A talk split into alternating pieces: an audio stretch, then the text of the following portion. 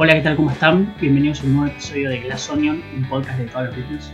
Yo soy Maximiliano. Hola a todos, Martín por acá. Y Glass Onion es un desprendimiento más de la revista que dirige Martín, que ustedes pueden encontrar en Facebook como Glass Onion Revista. Tenemos una cuenta de Twitter, arroba Glass, y si quieren saber de los próximos episodios es seguir o suscribirse en cualquiera de las aplicaciones. Spotify, Spotify, Apple Podcast, Google Podcast, en cualquiera de ellas. Bien, el episodio de hoy es para completar a, los cuatro. Eh, ya hicimos uno dedicado a Paul, uno dedicado a John, uno dedicado a George y nos quedaba Ringo. Y vamos a cambiar un poco el eje para no hablar de él como baterista, que es su función principal, sino que nos vamos a concentrar pura y exclusivamente en las canciones que Ringo cantó para los Beatles. Dicho esto, lo que vamos a hacer antes de comentarnos en las canciones es contar un poquitito de la historia de Ringo como cantante y cómo se transformó él en, una voz adentro de los Beatles, porque no. En 2020 sigue siendo poco común que un baterista cante. Eh, imagínense, hace años Ringo no es que estaba fuera de, lo normal, pero no era tan común ver un baterista siendo un, miembro tan importante en una banda o teniendo la voz cantante de ciertos tipos de temas. Claro, mira, Primero tenemos que aclarar una cosa, porque seguramente va a surgir a lo largo del episodio. Cuando digamos las canciones de Ringo, nos referimos a, esto, ¿no? Las que él interpretó, las que él cantó. Obviamente no son todas de él, son muy pocas de él. Hay muchas de, de McCartney y hay un par de covers. Eh, pero bueno, esa es por ahí la, la, primera aclaración. Y después lo que decís es así, no, no es común que haya un baterista cantante. No es común que una banda tenga a sus cuatro integrantes eh, tomando la voz principal. Mm, no sé, no se me ocurren demasiados ejemplos. Los Beach Boys por ahí y, bueno, salvo, bueno... De banda. Claro. Y después están los casos de... De, Helmer Claro, de bandas armadas por, por cantantes, no sé, de Monkeys, pero bueno, estamos hablando de, otro tipo de bandas. Eh, y bueno, hay que remontarse al... Perdón. Sí. Mick Fleetwood, Mick Fleetwood de Fleetwood Mac no es cantante, pero es el líder de la banda. Claro, bueno, con Dave Clark Five pasaba lo mismo. E, era Dave Clark era el baterista, pero no era el cantante. Eh, pero bueno, no, me refería. Y el cantante y, el, y el baterista. Sí. Y el baterista de The Wonders, la película de, Tom ah, Hanks. Ah, sí, sí. muy bueno, muy bueno. es, para hablar también de, estas referencias en algún momento, ¿no?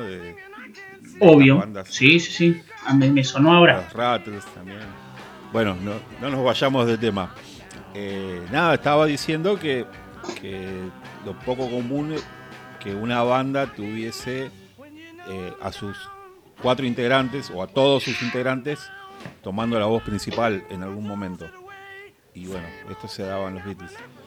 Eh, puntualmente hablando de Ringo, eh, en el Anthology cuenta que a él le gustaba cantar, le gustaba cantar ya desde chico y, que hacía emocionar a su madre cantando una canción llamada Nobody's Child, que, los Beatles después la grabaron en las sesiones de Hamburgo con Tony Sheridan. Y, nada, era como un, como un hobby, como un pasatiempo. ¿no? Ringo jamás se, había tomado en serio esto de, ser un cantante. Eh, a él le gustaba tocar la batería.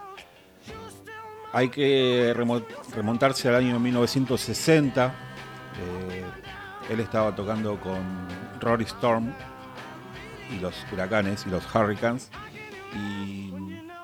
Y bueno, él estaba como que se quedaba, se iba.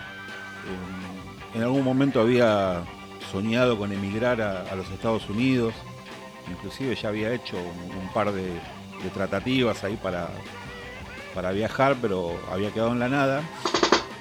Y, bueno, se había transformado en, una pieza importante de la banda, pero que estaba así como, como flaqueando, como queriendo irse. Entonces eh, Rory Storm, que era el cantante principal y que era toda una mega estrella, eh, tuvo que ceder un poco de protagonismo para, para retenerlos, para que no, no se les vaya el, que era considerado el mejor baterista de, Liverpool. Y así es como le da lugar y, nace el famoso Start Time, que era como el, momento de, Ringo, donde él tomaba la voz y, había empezado a cantar. Una de las primeras canciones que cantó fue Matchbox. Y, bueno, de ahí vino toda esta movida. Y casualmente en los Beatles, eh, Pete Best también había empezado a cantar. Y, Matchbox también era una de estas canciones, así que se ve que a los bateristas les gustaba esta canción de Carl Perkins. Y, pero, pero de esa manera, pero igual, o sea, por más que Ringo y Pete Best en ese momento ya los dos comenzado a grabar juntos, a grabar, perdón, a cantar canciones más o menos para el mismo tiempo, no era algo como, no era que todos los bateristas del momento estaban en, eso. Lo que pasaba era que en realidad Ringo era reconocido por el resto, o sea, seguramente no sobraban bateristas en el Liverpool de, fines de los 50, principios de los 60. Entonces, los pocos que eran se conocían más o menos entre todos, y de hecho, no sé, los Ringos conocen a. Eh, los, Beatles los Beatles conocen a Ringo mucho tiempo antes de, eh, de que se uniera formalmente a la banda. Porque, insisto, no no siempre fue difícil ubicar bateristas para una banda. Imagínense hace 50 años cuando el rock and roll recién comenzaba y, ese tipo de cosas. Entonces, Ringo de a poco se vuelve una figura muy relevante en el circuito musical eh, de, de Liverpool. Porque es un diamante en bruto, un buen baterista que canta muy carismático y bastante codiciado por el resto de las bandas. Esto que explicabas vos de Rory Storm cediendo eh, protagonismo es porque claramente la, figura de Ringo iba creciendo dispar de la de los demás. Ringo era muy popular en ese momento.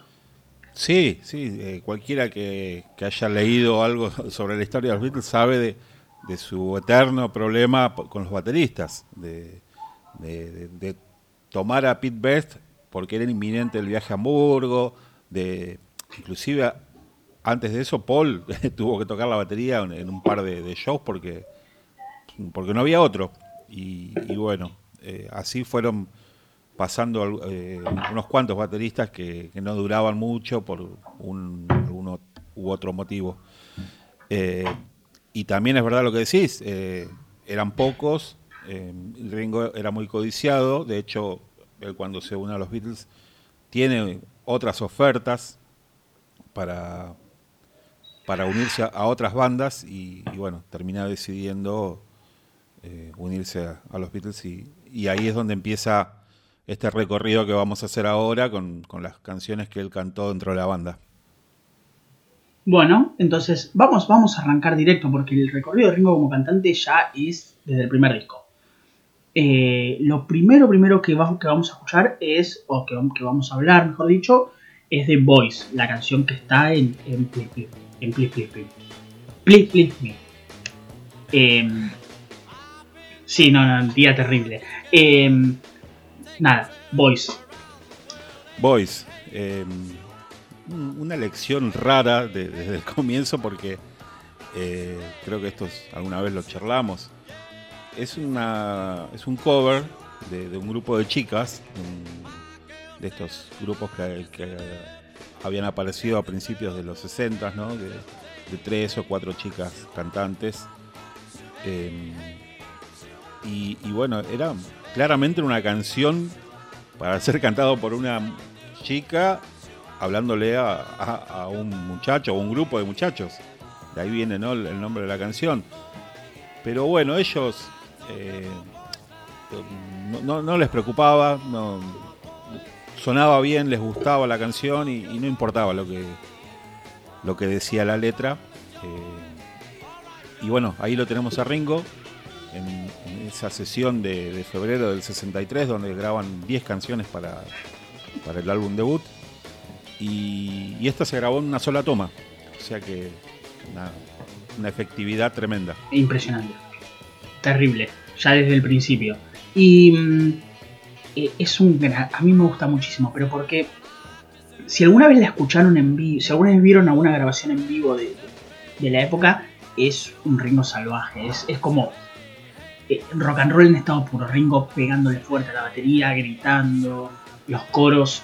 Es como un gran momento de, de, descontrol eh, en pleno 63, 64. Como una canción que, que, que era muy enérgica y que me parece que en vivo queda mucho más potenciada. Probablemente eh, para mí ya, incluso estamos hablando, vamos a hablar de unas 10, 12 canciones, para mí uno de los puntos más altos de Ringo vocalmente por, por, la, por la fuerza y, y, la, impronta bien rockera que le genera y por, por la canción en sí en general, que es, es, muy, muy superior a la, a, la versión original. Es un cover de esos que los Beatles sabían y, podían superar casi sin, sin problemas. Sí, mira, justamente eso estaba pensando que ya en, el primer disco, la primera canción que canta con la banda, eh, y, no, no busca un lugar seguro. Eh, canta con. Ringo tiene un registro bastante grave, ¿no? Pero en esta canción va arriba, eh, pega unos gritos que dignos de McCartney y, y, bueno, después el resto de la banda que se acopla y, suenan contundentes, suenan pesados. Eh, no, no, le tiene miedo a nada.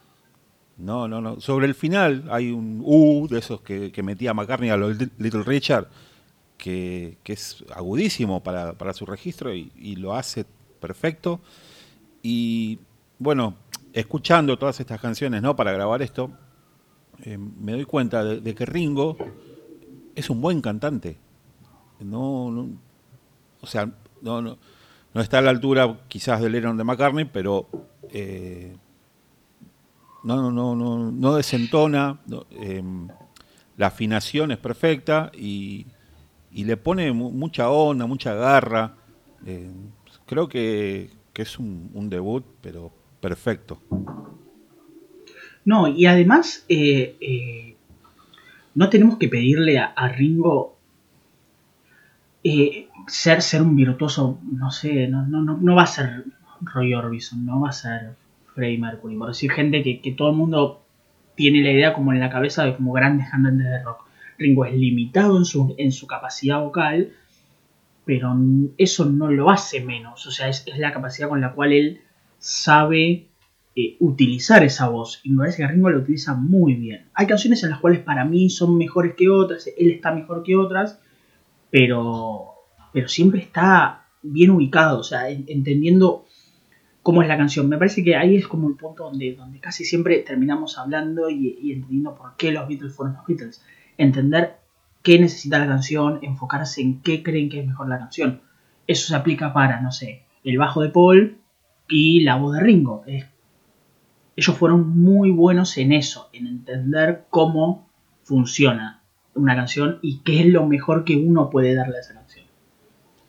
Claro, bueno, sí, sí, tenés razón en eso, porque Ringo, eh, yo creo que vocalmente sufrió lo mismo que, como baterista, de haber sido menospreciado eh, mucho tiempo, decir, bueno, Ringo no puede cantar, pero él acá no está dando ningún indicio, ninguna flaqueza, eh, nada de que, que a uno lo haga pensar de que no es bueno, eh, porque canta con actitud, canta afinado eh, y, nada, le pone mucha onda, o sea, ¿qué, más puedes pedir? Em, nada, yo creo que es un, sí, uno de los mejores de los mejores temas cantados por él. Eh, este cover de las Shirelles, que no lo dijimos, y bueno, un debut soñado para Ringo. Totalmente de acuerdo. Después de Please Please Me viene With the Beatles. Y ahí sí tenemos a Ringo cantando una canción que obviamente no es de él, como ya aclaramos, muchas que no son de él, pero esta es la primera que canta, que es Lennon y McCartney. Y es I Wanna Be Your Man, que es una canción especial porque al fin y al cabo es la canción que de alguna manera lanzó al estrellato al Rolling Stone. Eh, y acá se utiliza en, en The Beatles y, y es un registro un poco distinto a Voice, pero tampoco tanto. Y acá lo que sí pasa es que Ringo está como mucho más acompañado no es, no es puro Ringo.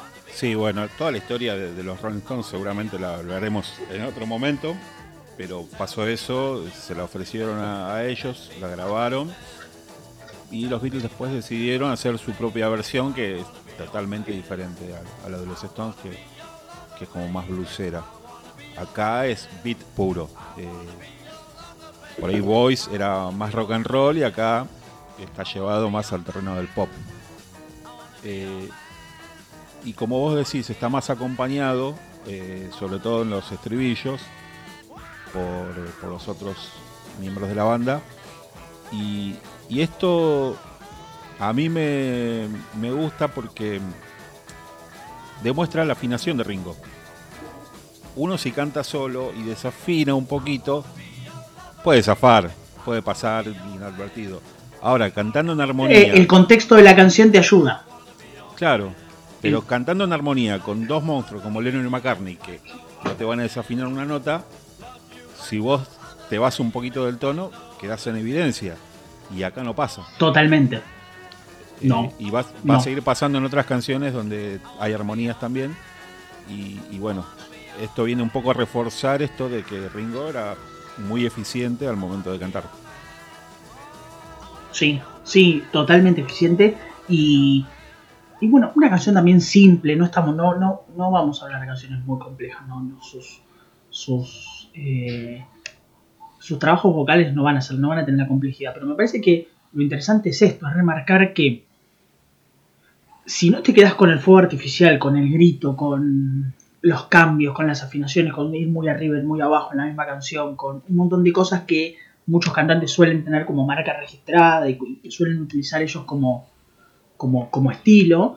Eh, Ringo no lo va a hacer nunca porque no tiene esa capacidad, pero, pero entender que esa manera de cantar es la correcta para esa canción es lo que va a definir el estilo Ringo. Te diría que de acá hasta el, por lo menos hasta, hoy, es ser eficiente en lo, con las capacidades que tiene uno.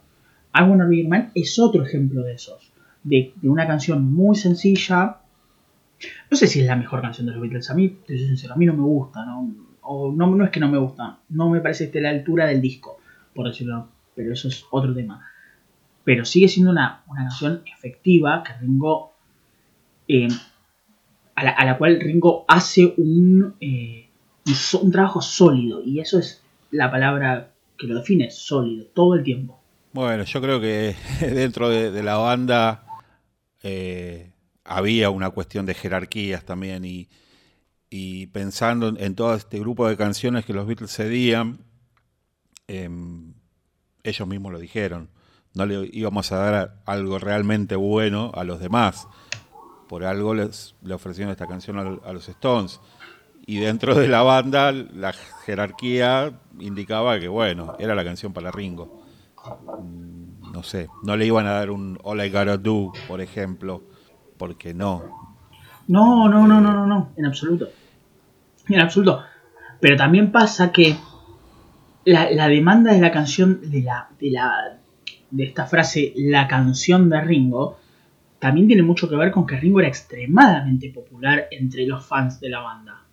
Eh, eh, entonces había como una cierta demanda de escucharlo a él, porque tenía un arrastre de, de cariño por parte de los fanáticos de la banda. Entonces, eh, Ringo no va a cantar en todos los discos de los Beatles, pero siempre va a haber algo, o, la gran mayoría de las veces hay algo de él en, esos discos como para contentar a una parte del fandom, como se dice ahora.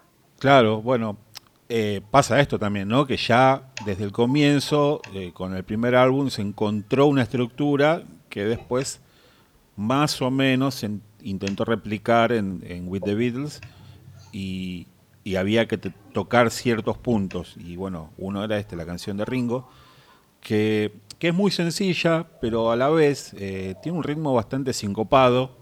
Y no hay que olvidarse que Ringo tocaba la batería mientras la cantaba, lo cual no es poco. Eh, así que nada, me parece que, que está bueno el trabajo de él. Y, como vos decís, no, él no va a cantar en todos los discos. Y de hecho en el siguiente no canta, que es en Hard Day's Night. Pero esta canción se rescató para la película. para la escena del, club nocturno, eh, aparece I Wanna Be Your Man. Exacto, donde hay un ritmo muy bailarín. Unos pasos, tirando unos pasos. Hay un ritmo muy bailarín. Sí, tirando pasos. Eh, bueno, pero como dijimos, en el Jardín no va a haber nada Ringo, eh, pero sí tenemos un pequeño EP, ya hablamos, explicamos antes lo que era un EP, básicamente la cosa, vamos a explicarlo rápido de vuelta, algo que está en el medio entre el single, que venían dos canciones, una de cada lado, y el larga duración que traía entre 4 o 5 de cada lado, o más. Em, el EP queda, en queda a mitad de camino, por lo general dos de un lado, dos canciones del otro, eh, y venía con un montón de canciones. Una de esas cuatro canciones, que el EP incluía Long Time Sally, por ejemplo, entre una de ellas, es la canción de Ringo del EP, que es Matchbox. O sea, Ringo vuelve a una canción de sus tiempos de, de Rolling Stone. Claro, es este EP único en, la carrera de los Beatles que, editó material nuevo y que, tenía tres em, covers de, rock and roll y un tema original que fue I Call Your Name. Y bueno, esta canción de Ringo em, es como vos decís, ¿no? Matchbox, una canción de Carl Perkins que ellos después contaron que en ese momento lo conocieron, tuvieron un trato con él y, como que les dio su bendición para que grabasen las canciones que, quisiesen, ¿no? De hecho, los Beatles graban muchas canciones de él en, la BBC y ya venían tocando desde el comienzo. Carl era uno de sus ídolos, sobre todo de George. y bueno, de hecho, posteriormente trabajaría con Paul y, bueno, nada, con George sobre todo. Eh, bueno, nada, que Ringo canta Matchbox, que es, bueno, eh, estamos hablando de, estas canciones de, los, de los primeros eh, tiempos del rock and roll, ¿no? De mediados de los 50, una estructura clásica de rock, ¿no? De, tres acordes y, y, no mucho más. Sí. Em, acá se nota mucho eh, este tema que hablamos el episodio anterior de, las de los doblajes de las voces, bueno, eh, Ringo las dobla su voz y, se genera una cosa muy extraña porque entra en, diferentes tiempos. Eh, nada, es, bastante simpático eso, la desprolijidad. y, sí. Y nada, es una canción sencilla que no, no, reviste demasiada complejidad. Un, solo de George que a mí me gusta mucho, pero bueno, eh, es, eso básicamente. Sí, y, un... Ah, bueno, esto ya... Para mí una de las cosas más flojas que grabaron los Beatles alguna vez, en, en términos de covers, no covers, me parece que, que SP eh, es, por lo menos para mí, difícil de defender. O sea, si no fuera por una pata comercial que seguramente se vendió un montón, es un EP difícil de defender, por lo menos en mi opinión. Pero la canción de Ringo para mí es la mejor del EP. Y te considero que el EP es flojo. ¿Te parece más que Long, eh, Long Sally? Sí, sí. bueno, nada, son opiniones. Eh, no sé. son opiniones, son opiniones. Es para pelear. En un momento vamos a hablar de cosas que no nos gustan de los Beatles y ahí vamos a empezar a a pelearnos, a pelearnos por, por temas. Pero, eh, no, está bien, es, Ringo está bien, o sea, no es una gran canción, por lo menos para mí, pero Ringo está, está correcto. Lo que sí es interesante es lo que vos decías, Carl Perkins eh, les da el, les da el, ¿cómo se llama? La aprobación para, para grabar eh, estas canciones, lo cual, uno, a Carl Perkins le da notoriedad, dos, le trae plata porque obviamente es, tema de ingresos por, derechos de autor. Una relación que va a durar un poco más, porque para Beatles for Sale se van a grabar dos canciones más de Carl Perkins y una de ellas va a ser la canción de Ringo del disco. Claro, claro, bueno, se, repite la, fórmula. Y me acordaba también de, una situación que se dio eh, cuando lo conocieron a Carl en, algún evento, no recuerdo bien dónde ahora, eh, y, George y John directamente fueron, lo encararon y le preguntaron qué acorde hacía en determinado momento en una canción y él les dijo, y bueno, y entre ellos se hablaba, ¿no? ¿Viste? Te dije que era así. Bueno, e-, ese tipo de cosas de, muy fanático adolescente cuando ellos ya eran mega estrellas, pero bueno, Carl era eh, un ser superior para ellos. Y, claro. Y un enorme guitarrista. Tremendo guitarrista. Eh, cualquiera. Un terrible guitarrista. Es para recomendar el, el especial del año 86, donde aparece George y aparece Ringo también, cantando Matchbox Ringo. Eh, y lo que toca ahí es, tremendo. Está Clapton. Es impresionante. Bueno, sí, sí, terrible. Los dejan ridículos, los dejan ridículos a todos, ¿eh? porque es, es una capacidad impresionante para crear arreglos, leaks, eh, pequeños riffs, todo, todo ahí en el momento. Es impresionante lo que toca, muy poco valorado como guitarrista. Y como cantante también, porque ¿eh? quizás, bueno, exacto, y como cantante también, pero es como quizás una persona que quedó muy, lamentablemente muy en la segunda línea de, de, los rockeros tradicionales, los rockeros clásicos del principio del rock and roll. Y me parece que, que si uno se mete y empieza a zambullirse en, algunas cosas que hizo Carl Perkins, me parece que si no es el mejor, está peleando, por lo menos para mí. Eh, sí, totalmente de acuerdo. Bueno, hay que recordar, para por ahí al que no lo conoce tanto, que Carl Perkins es el autor de Blues Shoes, que es uno de los himnos del primer rock and roll, que bueno, fue popularizado por Elvis Presley. Y, y se dio una situación ahí, una tragedia para Carl Perkins, que estaba yendo a un programa de televisión a presentar eh, esta canción y tuvo un accidente de auto y, estuvo fuera del, negocio por un tiempo y ahí surgió Elvis y, bueno, después Carl la tuvo que pelear de atrás. Pero son infinidad de, clásicos que, él compuso, te diría que a la altura de Chuck Berry y, otros. Y bueno, uno de ellos es Honey Don't, que, en un principio dentro de los Beatles la cantaba John. De hecho, eh, hay una grabación de John cantando Honey Don't en, el primer volumen de la BBC, pero al momento de, grabar eh, Peter for Sale, eh, decidió el, lugar a Ringo para que tuviera su canción dentro del álbum. Exacto, y una de las mejores interpretaciones de Ringo. Me parece que es un poquito larga de más. Me parece que el segundo solo de George está un poco de más. pero que, le pida doble, doble solo es como demasiado. Pero es una gran interpretación de Ringo. Es como. se empieza. Ringo siempre fue el más country, el más. El que más tenía más gusto por, la, por, por, ese tipo de música. Eh, y, se va notando. Cada vez que va cantando ese tipo de canciones. Y ahora nos vamos a meter en un una especie de trío de canciones que están cerca de ese estilo de Ringo. Y me parece que, él empieza de ahí, desde ahí empezar a definir como, como el estilo para donde quiere empezar a marcar sus canciones. Sí, a mí también me gusta mucho esta canción. Eh, te diría que es una de mis favoritas del disco. Eh, y Ringo, sigue con esa solvencia, con resolviendo bien sin meterse en, lugares donde sabe que, va a estar incómodo, eh, poniéndole una energía a la canción que, que la, la, lleva a un lugar que, está a la altura del resto de las canciones del álbum. Que en general For Sale es un poco country, un poco folk.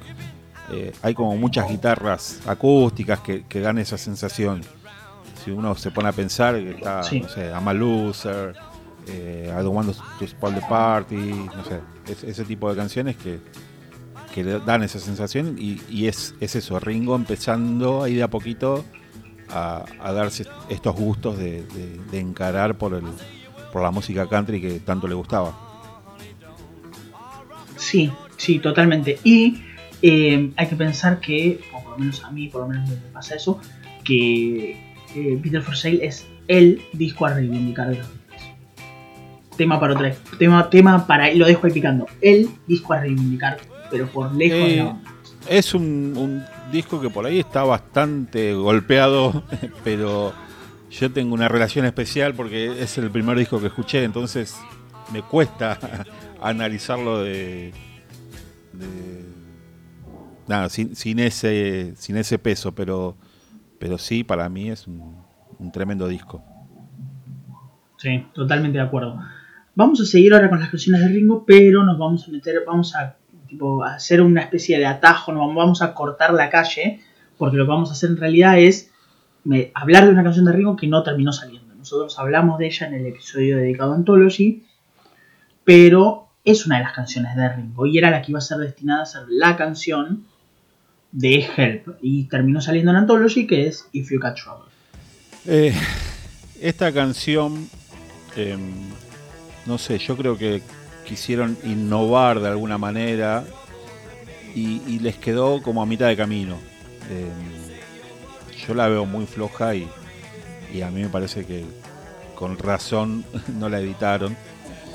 Em, yo siento un desgano a la hora de, tocar y, y, en todo.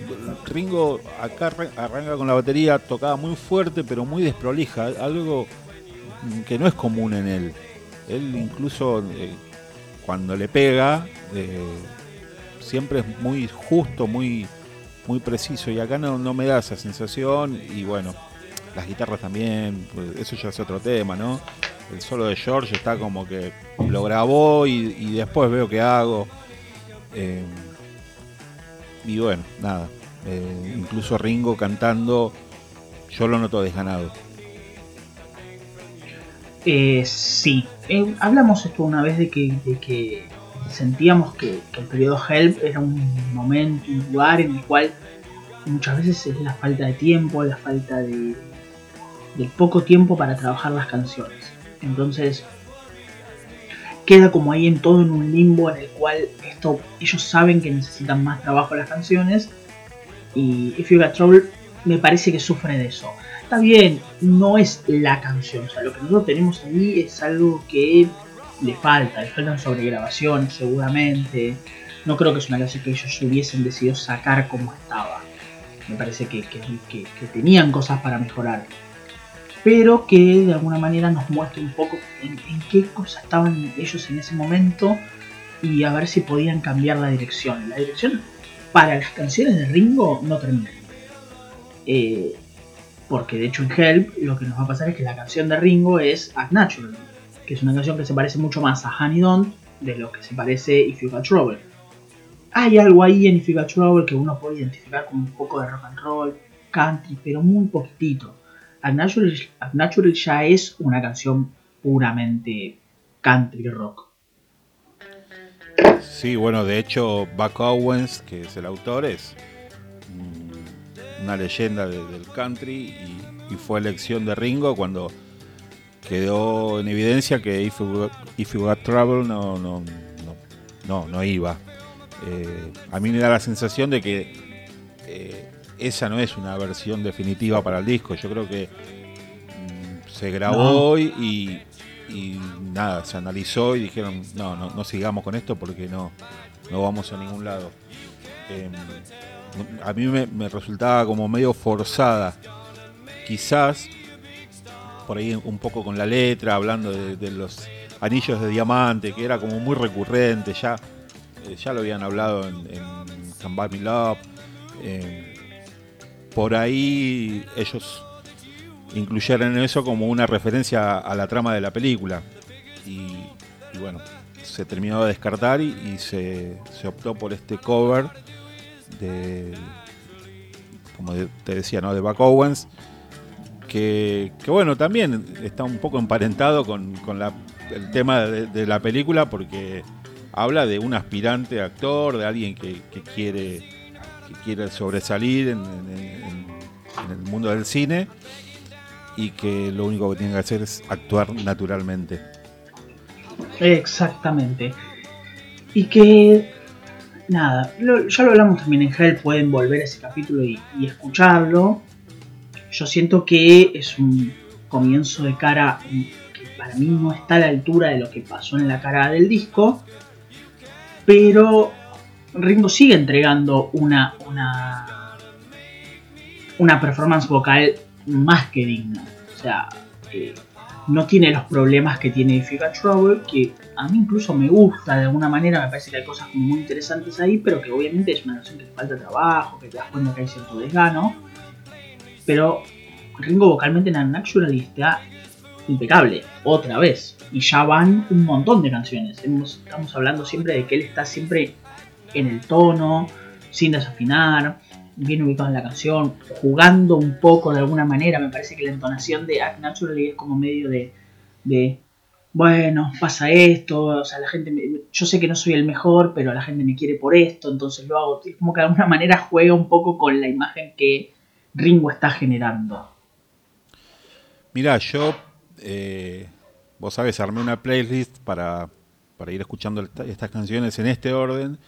¿Y qué pasa eso? Que escuchás eh, If We Were Trouble y después escuchás esta y, te das cuenta que acá es todo preciso. Es, todo, toda la, grabación impecable y, Ringo nuevamente pasa esto que te decía antes, ¿no? Ahora armoniza con Paul y, se da esto de, que está perfecto. Eh, por ahí el, tema este que te decía, ¿no? De, de, esta relación con la película, capaz que es algo caprichoso mío, pero porque no, no, no creo que se haya tenido en cuenta para incluirla en el soundtrack. Las canciones del soundtrack como que ya estaban y, esta se grabó más adelante, pero, pero bueno, es como hoy un, guiño a lo que pasaba con la banda. Y, nada, nuevamente Ringo, eh, nada, probando. Sí, Sí, sí, sí, totalmente. Está, está en, un buen lugar, otra vez. Lo cual es llamativo. Eh, lo, que, lo que va a pasar ahora es que después de, Help vamos a tener Rubber Soul y vamos a llegar a la primera canción que tiene crédito Ringo. Ponele, de alguna manera. Ya hemos hecho el chiste alguna vez, pero What Goes On es la única canción que está firmada por tres integrantes. Es una Lennon, McCartney, Starkey. Y supuestamente Ringo aportó dos que tres palabras para completar la canción y eso terminó siendo la canción de él en el disco. Y es una canción que, por lo menos para mí, en mi opinión, completa este trío de canciones que son Honey Don't, eh, Act Naturally y What Goes On, que están como todas dentro de, una especie de country rock en el cual Ringo se siente como muy cómodo. Sí, mirá, eh, si hablábamos de que al principio se había encontrado una fórmula y se intentó repetir. Yo creo que acá pasa algo parecido entre Salvi y Rubber Soul. Totalmente. Porque nuevamente es la canción que abre la cara B y nuevamente es un country. Y está como forzado a, llevarlo a, ese estilo, ¿no? Con George inventando ahí como unos, arreglos, unos riffs de, country y, la forma de cantar que sí, What Goes On es una canción básicamente de Lennon, de, mucho tiempo antes, te diría de las primeras que compuso, pero que la tenía así como sin terminar. Y, la rescataron para, para este disco. Que bueno, Robert Soul eh, es un discazo, nos encanta a todos, pero se ve que estaban un poco escasos de material porque de hecho tuvieron que rescatar Wait del disco anterior, de, que era un, outtake de Help, y acá pasa lo mismo.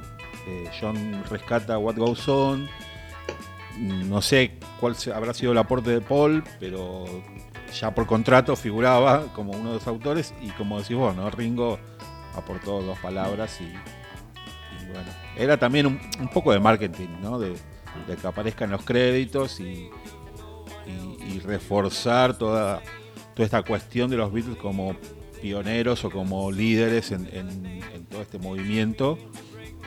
Eh, pero la canción en sí eh, no, me parece que sea un avance con respecto a lo anterior. No, en absoluto. Eh, me parece que obviamente Ringo está bien, como siempre, lo vamos va a pasar siempre. pero acá, bueno, acá vos estabas hablando de las armonías, acá en, Act Naturally armonizaba con Paul, acá armoniza con John. Eh, John se escucha mucho en, la parte del estribillo. Con los dos, tenés razón, con los dos.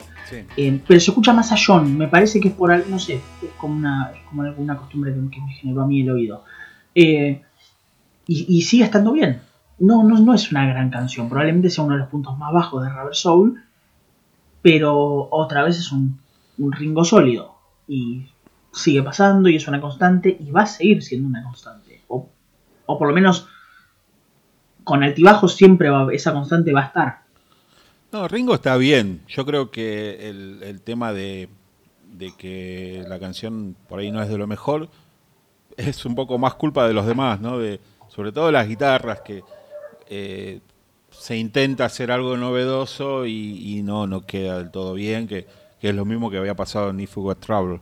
Eh, acá también es, es estas sí. guitarras así medio, medio sincopadas, medio, no sé, no están mejor, están más, eh, más acomodado todo, pero mmm, yo creo que si lo hubiesen hecho puramente country, capaz que me gustaba un poco más, pero, pero bueno, nada. Eh, estábamos analizando a Ringo y Ringo está. Obviamente.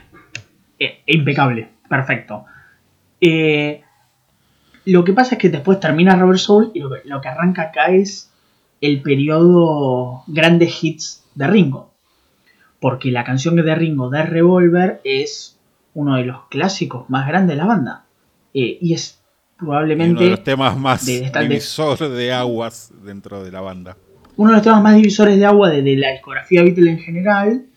Pero me parece que. que ¿Quién le saca el, el, crédito de clásico? Nadie. ¿eh? O sea, es Hielo Submarino. O sea, es nombramos una, se nombró una película a partir de esa, hay merchandising a partir de eso, se generó un universo a partir de Yellow Submarine y bueno, uno después puede discutir acerca de la canción, qué sé yo, me parece que, que eh, capaz que no, no, está a la altura del resto de Revolver, pero ¿cómo la sacas de Revolver y, y cómo no hablas de, de la facilidad de Ringo para agarrar esta canción y volverla algo increíblemente contagioso, porque, porque es verdad, no es una gran canción, pero el estribillo es contagioso, la manera de cantar de ritmo es contagiosa, eh, la, la, la, forma en la cual está grabada es contagiosa. Entonces, qué sé yo, es, es un clásico. Independientemente de lo que opinemos, es un clásico. Es una canción que fue número uno en los charts, eh, o sea, discutirle a eso. eh, Claro. Sí, sí, es, es, un clásico que yo eh, pensaba en eso, ¿no? Estaba en dudas. ¿Cuál es la canción más representativa de Ringo, más emblemática? Si es esta o la que viene. Eh, no lo sé, pero bueno, Hielo Submarino es. Eh, empecemos por decir que es, una creación básicamente de Paul, pero que consideró que estaba bien para, para que sea cantada por Ringo. Acá creo que es la única canción donde tengo una pequeña duda con respecto a la afinación, en el comienzo mismo, ¿no? En el In the Town.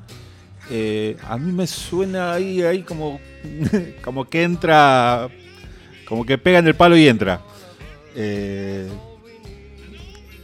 pero, pero después no, sabe llevarla. Eh, es una canción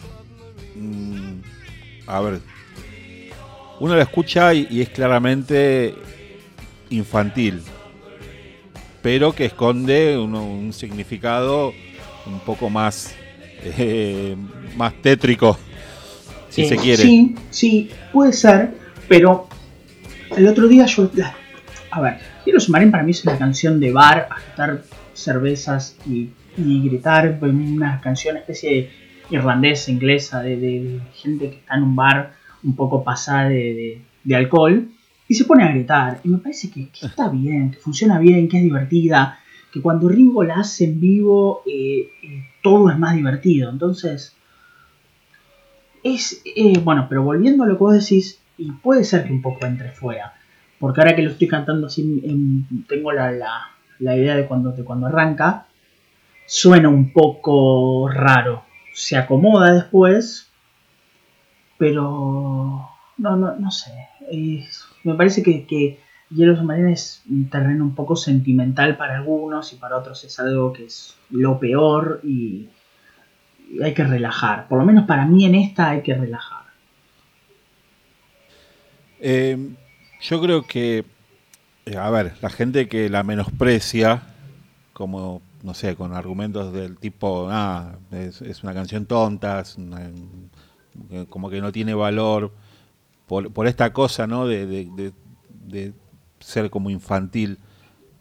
Yo creo que hacer una canción y que le guste a los chicos es de lo más difícil que puede haber. Eh, no, creo que sea algo demasiado sencillo y está comprobado que generación tras generación tras generación de chicos la aman. Y, y bueno, nada, es, en ese sentido la canción para mí no tiene discusión. Ringo eh, le pone mucha onda, como siempre, es verdad lo que decís de, de cuando la interpreta en vivo. De hecho, eh, nosotros estamos en Argentina cuando vino Pogo impresionante con Yellow Submarine.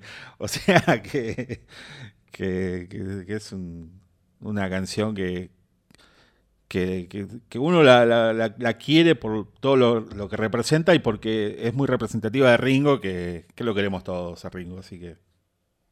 Sí, sí, sí, sí, sí, pasa. Exacto. E, e, es, ahí es donde, donde yo creo que estoy de acuerdo con vos. Donde, donde Ringo eh, eh, como que obtiene el cariño popular que se merece. Que, que, es, que le es propio, le tiene que ser propio. O sea, Ringo es el baterista de la banda más popular de la historia. Listo. O sea, con eso se gana nuestro cariño. Y los marines es como el vínculo para llegar a ese cariño. Y no hay que tomársela en serio, tampoco hay que tomársela tan en joda, me parece que están para el chiste, me parece una canción correcta y, nada más. Bien, pierde un poco pierde un poco de fuerza cuando uno piensa en Revolver como un contexto, por supuesto. Pero sin ese contexto uno no va a Yellow Submarine película, uno no tiene como más material audiovisual y, musical de los Beatles por, solamente por Yellow Submarine. Y eso es muy, para mí por lo menos es muy, es muy valioso. Eh, pero como decía, la cosa es que. La cosa es que seguimos con el periodo que sería grandes éxitos de, Ringo. Y lo que viene es la canción de él en Sgt. Peppers, que es The Little Help for My Friends. Y otra vez una canción de Paul, eh, que, que, la trabajó con John en su momento, eh, como para darle este, este momento a Ringo. Em, yo creo que dentro de Pepper es como lo más parecido a lo que venían haciendo, lo, menos rebuscado y, novedoso de, lo que es todo este disco, ¿no? Toda esta, búsqueda de, llevar los límites más allá.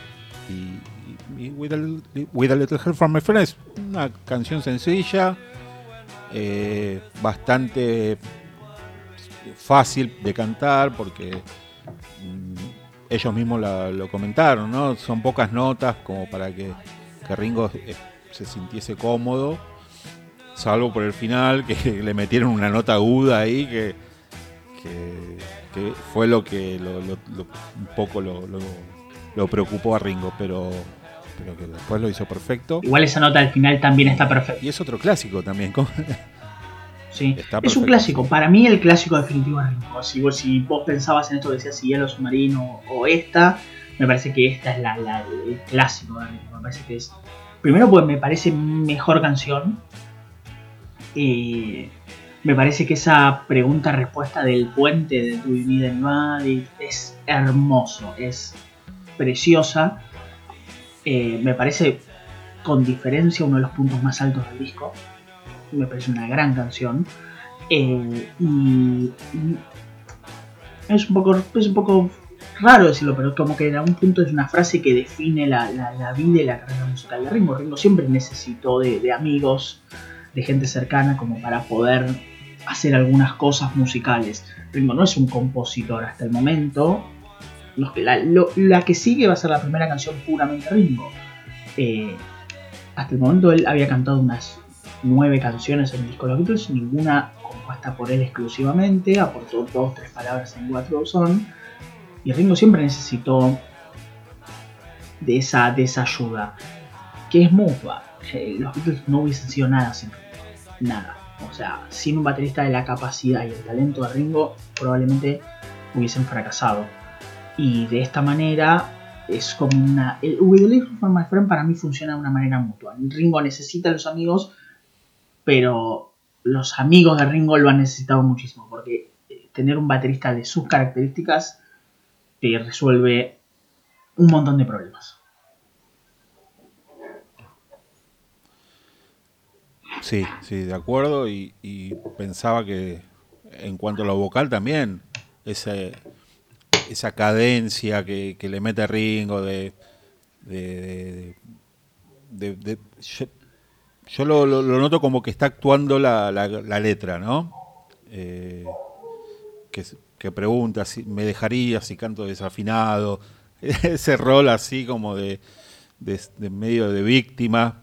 Eh, le, calza muy bien, porque mm, pensando un poco en esa famosa escena de, Hard Day's Night, donde él va caminando así como triste, como eh, meditando, bueno, eh, trasladado a esta canción donde él necesita que, le, que sus amigos eh, lo apoyen y le digan, sos el mejor, sos recopado. Sí.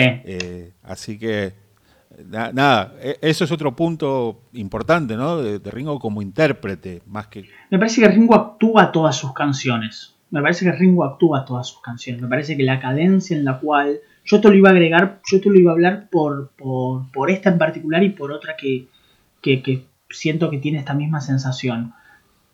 Eh, me parece que Ringo es, es, una, es un intérprete que, que pone muchísimo de, lo que es él, o sea, de, su forma, que su forma de cantar, de alguna manera, e, el, imaginario que nosotros tenemos Ringo me parece que está construido entre un montón de esas cosas en cómo es él como cantante.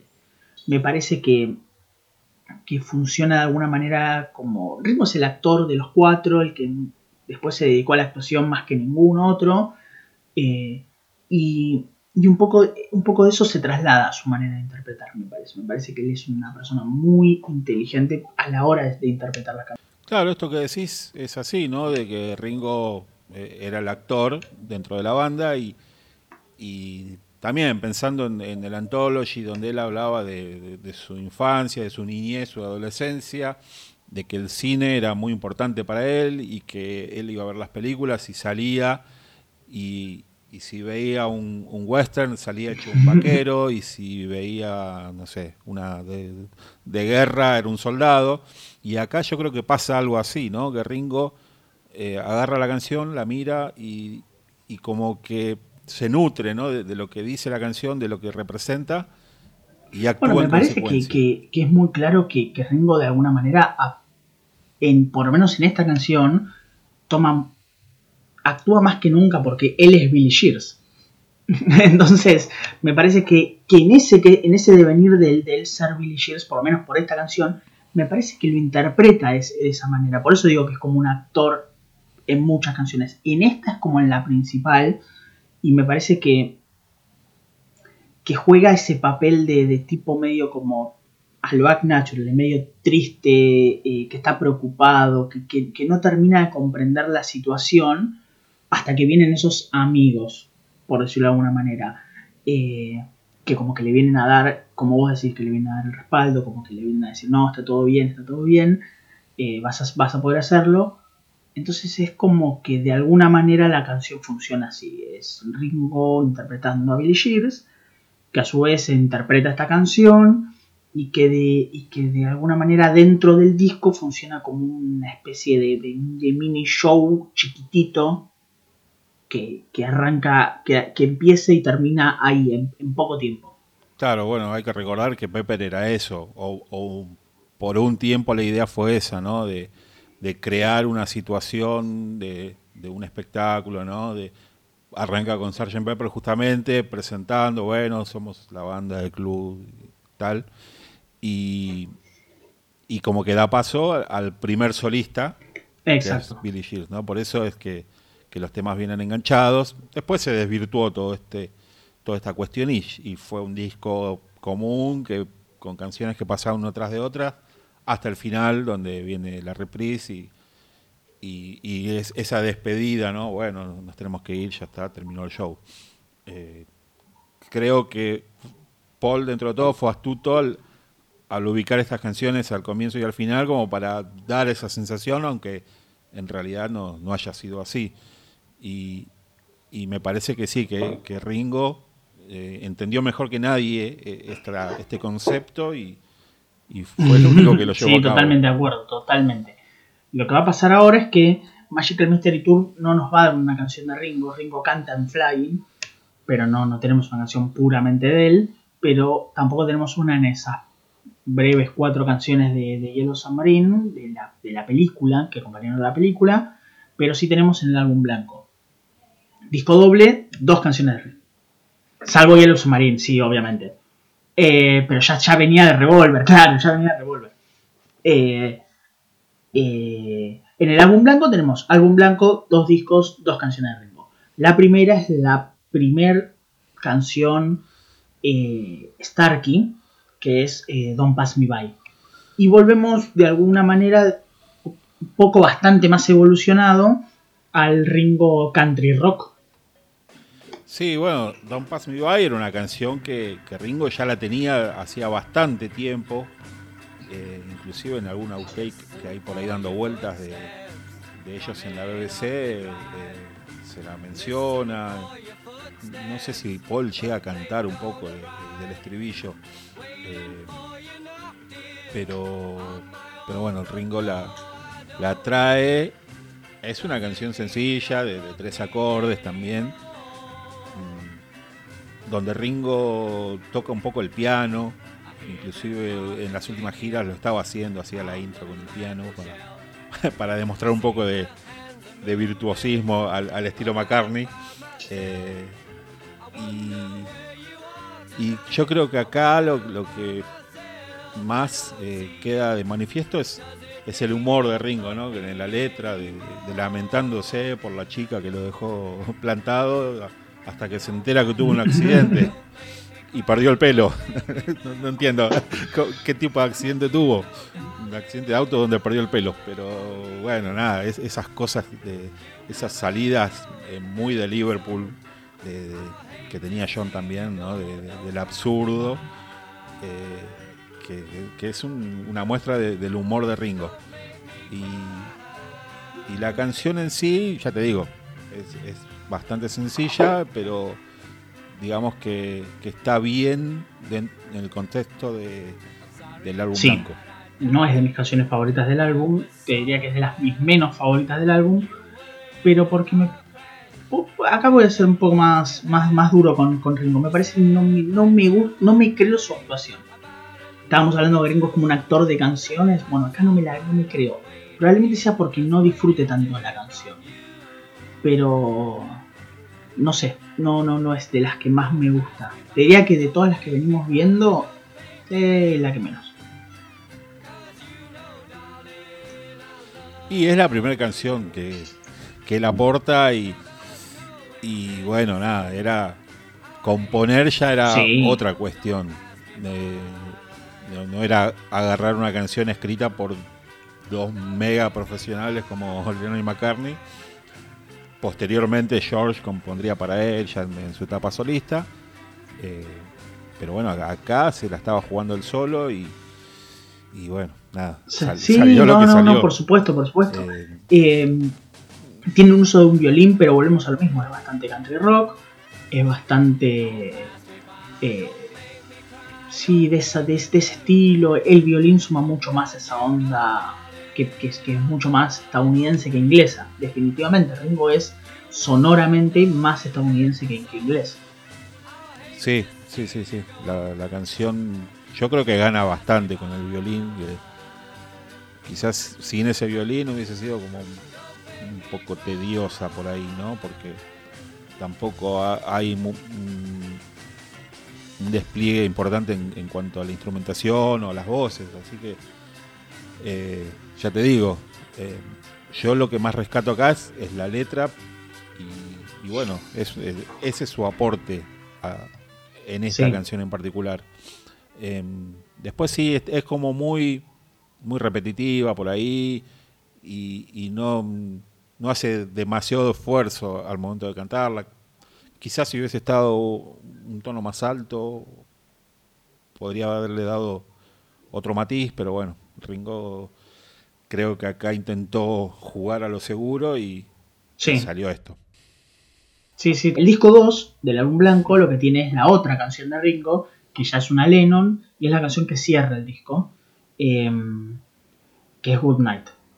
Una de las mejores interpretaciones de Ringo, la mejor interpretación vocal de Ringo.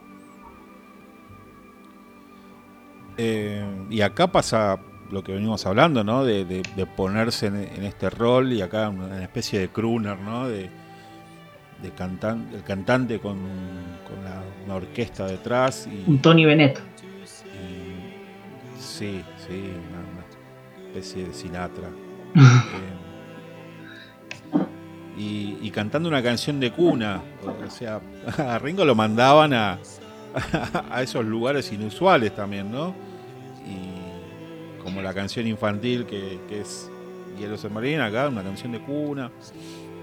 Que, que la compuso John y, que por fortuna pudimos ver bastante de la evolución de, esta canción en, los diferentes outtakes que hay, cómo, Ringo se fue eh, incorporando un poco la idea que tenía Lennon. Eh, si es la mejor interpretación, eh, es probable, es probable. Sí, a mí me parece mm, perfecta. Me parece muy valiente. no sé si tenemos el momento. Me hubiese encantado. Ese es uno de los momentos que me hubiese gustado.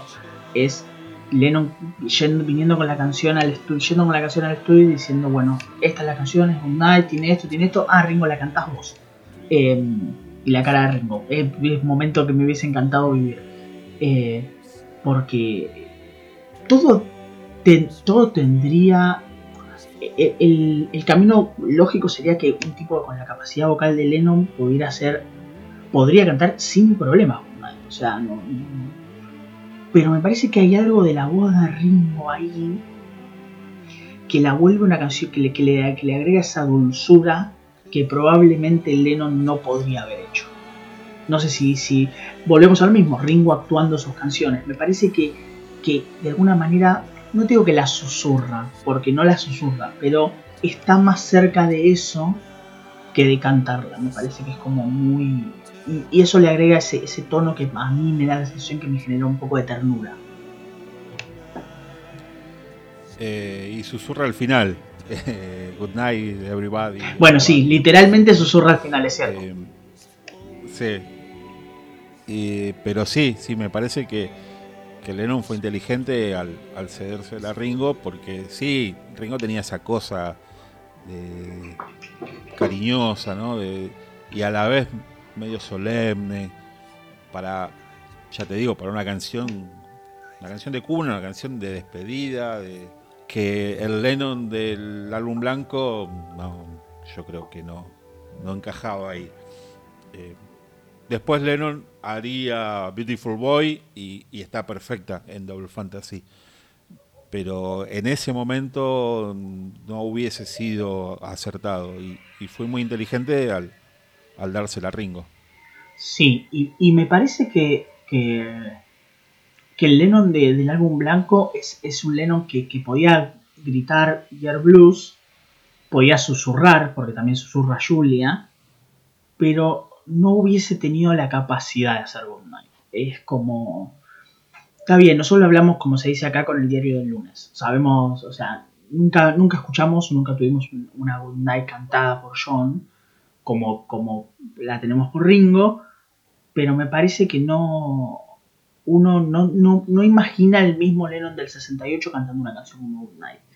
Y mm, la podría haber cantado Paul también, pero Ringo de alguna manera, de, alguna forma es, el ideal para la canción y me parece que eso es, es pura y exclusivamente talento de Ringo. O sea, talento de John para, para darse, para, para, correrse y entender que él no la puede cantar o que, o que, o que, o que no le quedaría tan bien como le queda a Ringo. Y se mezclan las dos cosas, el talento de John para darse cuenta de eso y el talento de Ringo como cantante para para acercarse de la manera en la que se acerca la canción.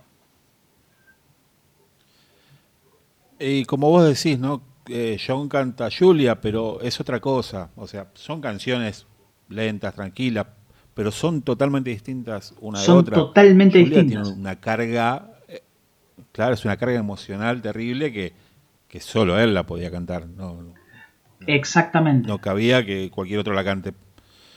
Eh, y Good Night es algo más genérico por ahí. Y otra cosa eh, importante es que está cerrando el disco. un honor que, bueno, que, el Ringo nunca había tenido y acá se da. Sí, Ringo nunca abrió un disco, los Beatles, pero cerró un disco. Y eso es, increíblemente importante. Es, es, eh, Y en el. Esto después nos vamos a sentar y hablar 5 horas del álbum blanco. Pero eh, me parece que, que Good Night, después de todo el caos que es el álbum blanco, ese hermoso caos que es, no le queda otro lugar que, el final del disco. Eh, no, no, cualquier otro lugar que no haya sido la última canción del disco, del segundo disco, o sea, la que termina el disco en su totalidad, estaba equivocado. Y ese es otro acierto más que le suma a la canción, que no sé de quién habrá sido ese acierto, pero es lo que termina de cerrar todo esto que está pasando. Es una buena decisión de Lennon, una hermosísima interpretación de, de Ringo, y la decisión final, el broche final de hacer que esta canción sea el final de un disco que es caos absoluto. Hermoso caos, pero caos. Y más caos después de Revolution 9, ¿no? Exactamente, por eso, por, eso te digo, por eso te digo. Tenemos una última, una última canción de Ringo, es la segunda canción de Ringo, eh, y ahora te pregunto, te, pregunto para que más o menos vayamos como guiándonos de alguna manera. Yellow Submarine es probablemente la canción más popular de Ringo, With a Little Help My Friend puede pelear el, lugar. Ahora, Octopus Garden es la mejor canción que canta Ringo. Porque es la canción de él en Abbey Road, es una composición de él. Y me parece que de alguna manera cierra un poco el camino de Ringo, forma parte de, de su camino como cantante dentro de la banda. Mm, a ver, hay que ver qué, analizamos, si es la mejor interpretación vocal o si es la mejor canción como La mejor canción como un conjunto. Eh, yo creo que Octopus's Garden, em, a ver, tiene una estructura de acordes eh, que no es tan, tan novedosa ni tan complicada, ¿no? Es una, por lo menos lo que es la estrofa. Eh, es una vuelta bastante común y, recurrente. Pasa que, que, todo lo que envuelve Abbey Road hace que, que todo se eleve, todo, todo tenga otra calidad. Eh, los arreglos de guitarra de George, los coros de, Johnny y de Paul que están eh, en varias capas, todo, el, la, marcha que le meten entre la batería y el bajo. Eh, hacen que la canción crezca muchísimo. Eh, yo no sé si es la mejor, no, podría considerarla mejor. Para mí es With a Little Help from My Friends, pero, pero sí es verdad que, es un crecimiento enorme para Ringo como compositor y como cantante. Como compositor para mí es una, es una de sus mejores canciones en general. En general es una de sus mejores canciones. Ringo compuso esta canción en unas vacaciones, se le ocurrió la inspiración en unas vacaciones en las cuales más o menos vio como una especie de lugar donde vivían pulpos, ese tipo de cosas, y cayó con esta idea. Eh, esto se empieza, Ringo, Ringo llega a las grabaciones de Let It Be en algún momento con algo de esto, todo esto escrito y algún bosquejo, alguna idea hay un video muy, muy espectacular que, está en YouTube que es Ringo tocando con el piano. Ringo, Ringo, al piano, con George al lado, que tiene una guitarra, pero que está como tocando los dos o como mostrándole una secuencia de acordes. Em, y están los dos como, como esbozando algunas cosas de las canciones. No es igual a como terminó en Navy Road, pero muy cercana.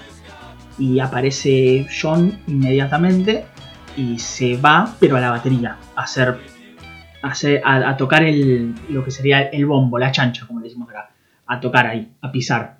Y, y se arma como un clima de, bueno, trabajemos en esto. Y después pasa otra cosa, viene Paul. Y, ya no se quiere trabajar más en eso.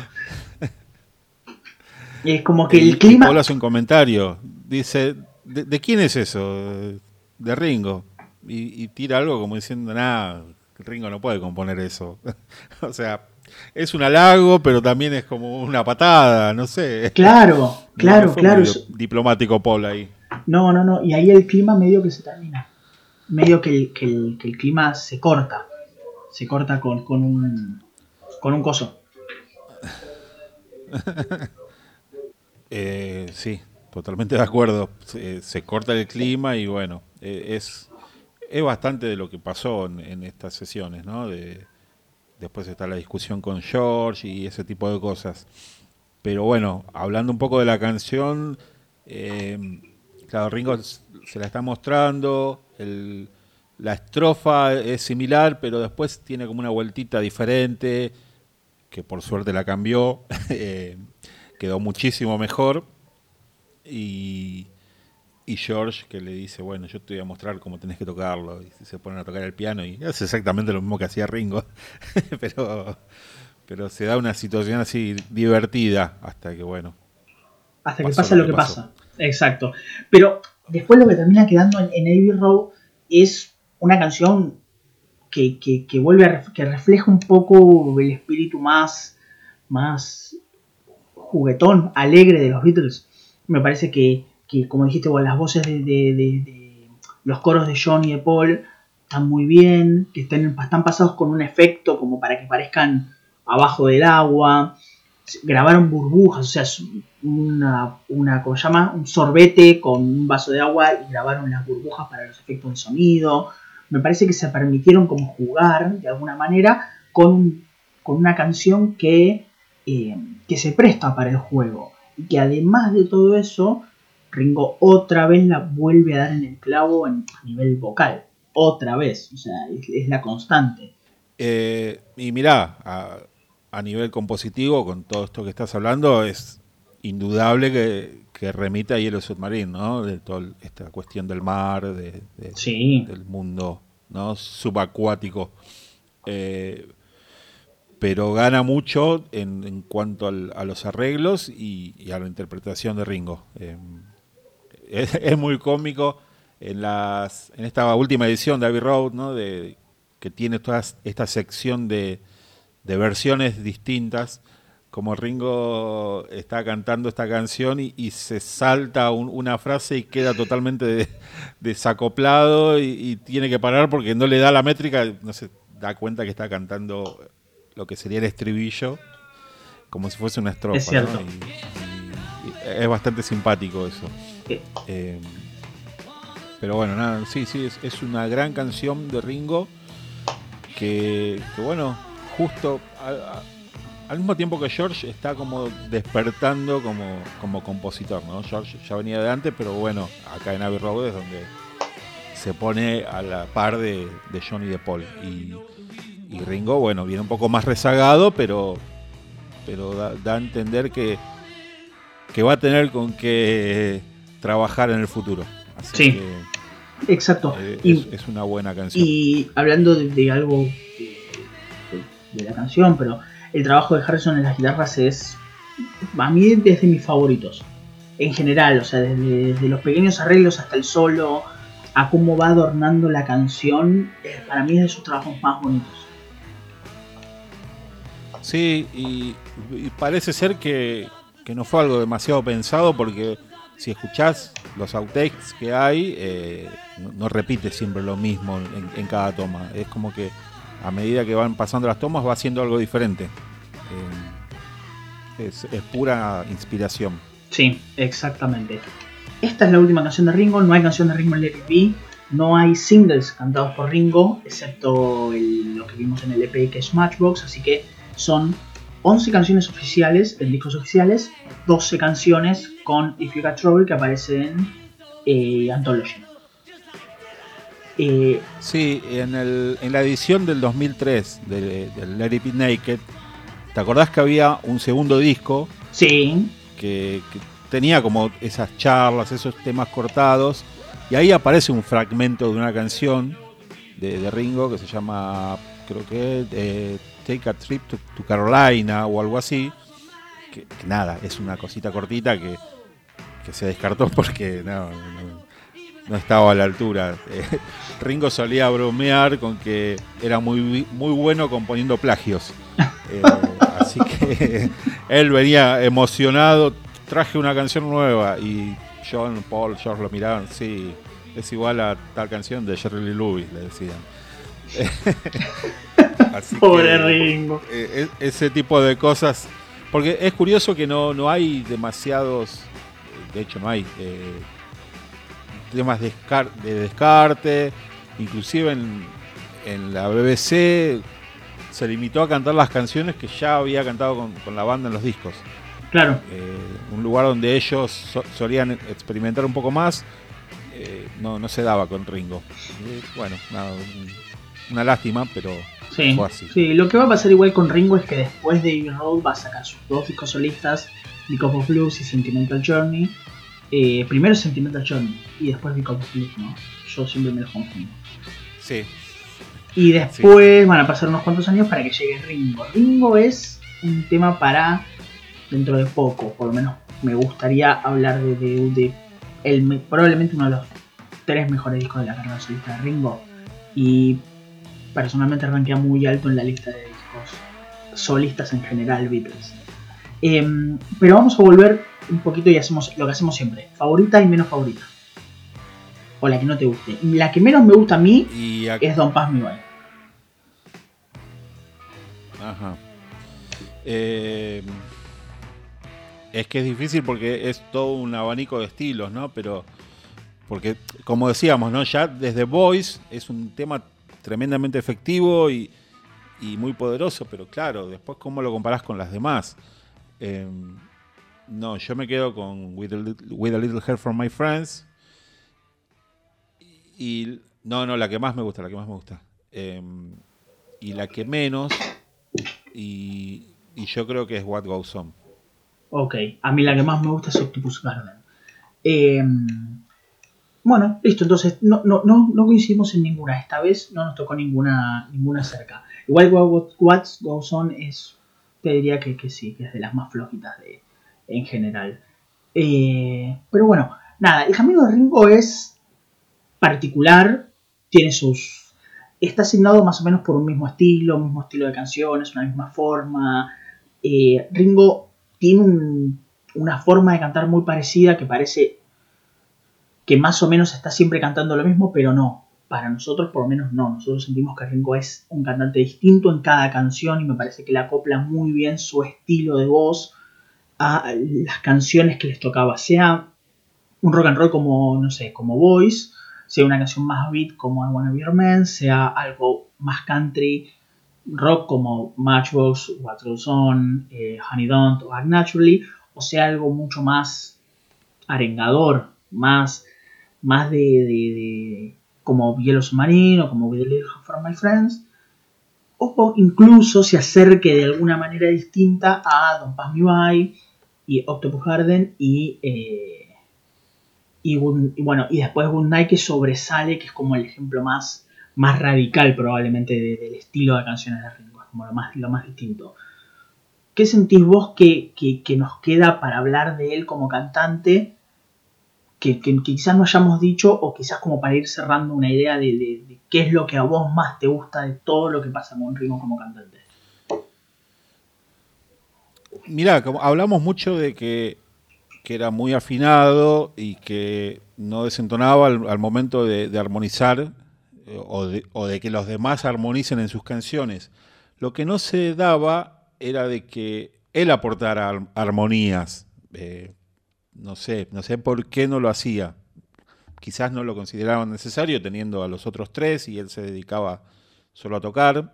Eh, creo que la única vez bueno, hablamos de, Flying, ¿no? Donde ahí como que tararean entre todos. Eh, pero creo recordar que es en Carry That Way el único momento donde cantan ese estribillo de cancha.